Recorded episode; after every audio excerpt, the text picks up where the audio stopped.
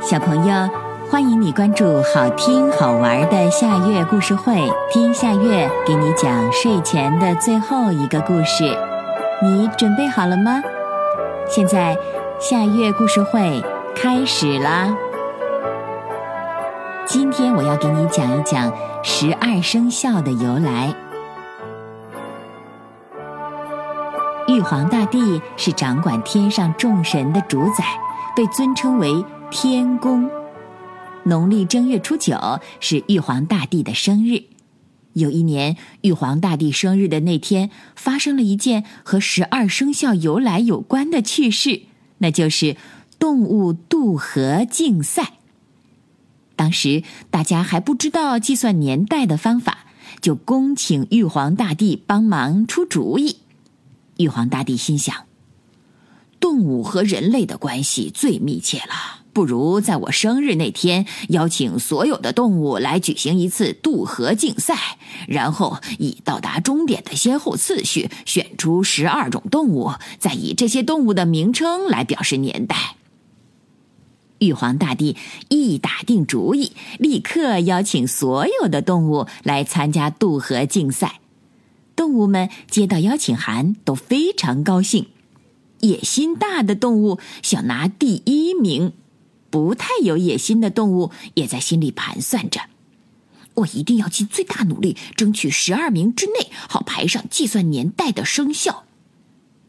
比赛这天，所有的动物都迫不及待的来到了河边，等待比赛的开始。老鼠和猫是非常要好的朋友。两个都不会游泳，所以先跟和善的水牛商量好，让他俩坐在他的背上过河。玉皇大帝准备发号施令的时候，所有的动物都站在河边摆好姿势，准备大显神通。玉皇大帝一声令下，动物们奋力的跳进河里，河面立刻就溅起了水花。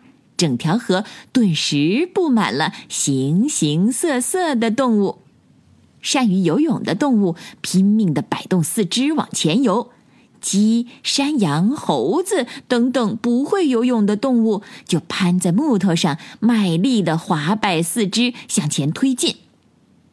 过了河中央，老鼠心想：猫的动作向来敏捷，待会儿上岸的时候，我恐怕跑不过它。嗯，不如……为了夺得冠军，老鼠露出狡猾的面目，趁猫不注意的时候，把它推到河里。水牛全神贯注的往前行，根本就没注意到猫已经落水了。水牛凭着一股蛮劲儿，气喘吁吁的最先到达河岸，他正高兴，马上就可以拿第一名了。不料，狡黠的老鼠灵巧的从牛背上跳下来，使足了劲儿往前跑。体型笨重的水牛哪是老鼠的对手呀？只能眼巴巴的看着冠军被老鼠夺走了，自己拼命的结果却只得了一个第二名。接着，老虎湿漉漉的抵达终点，得了第三名。然后，龙从水里飞跳而来。眼看第四名就到手了，突然白兔一个大跳跃，抢先到达，夺得了第四名。龙自然就落到第五名了。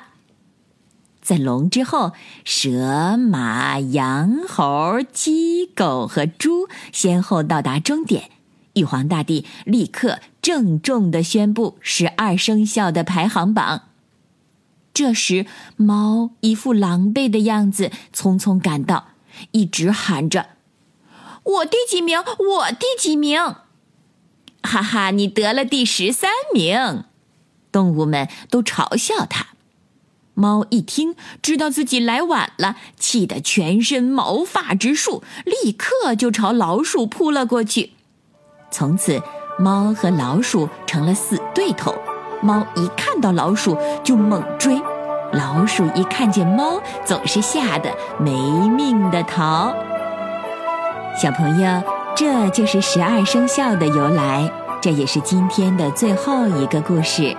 现在到了该睡觉的时间，好好的睡一大觉，做个美梦。我们明天再见啦，晚安。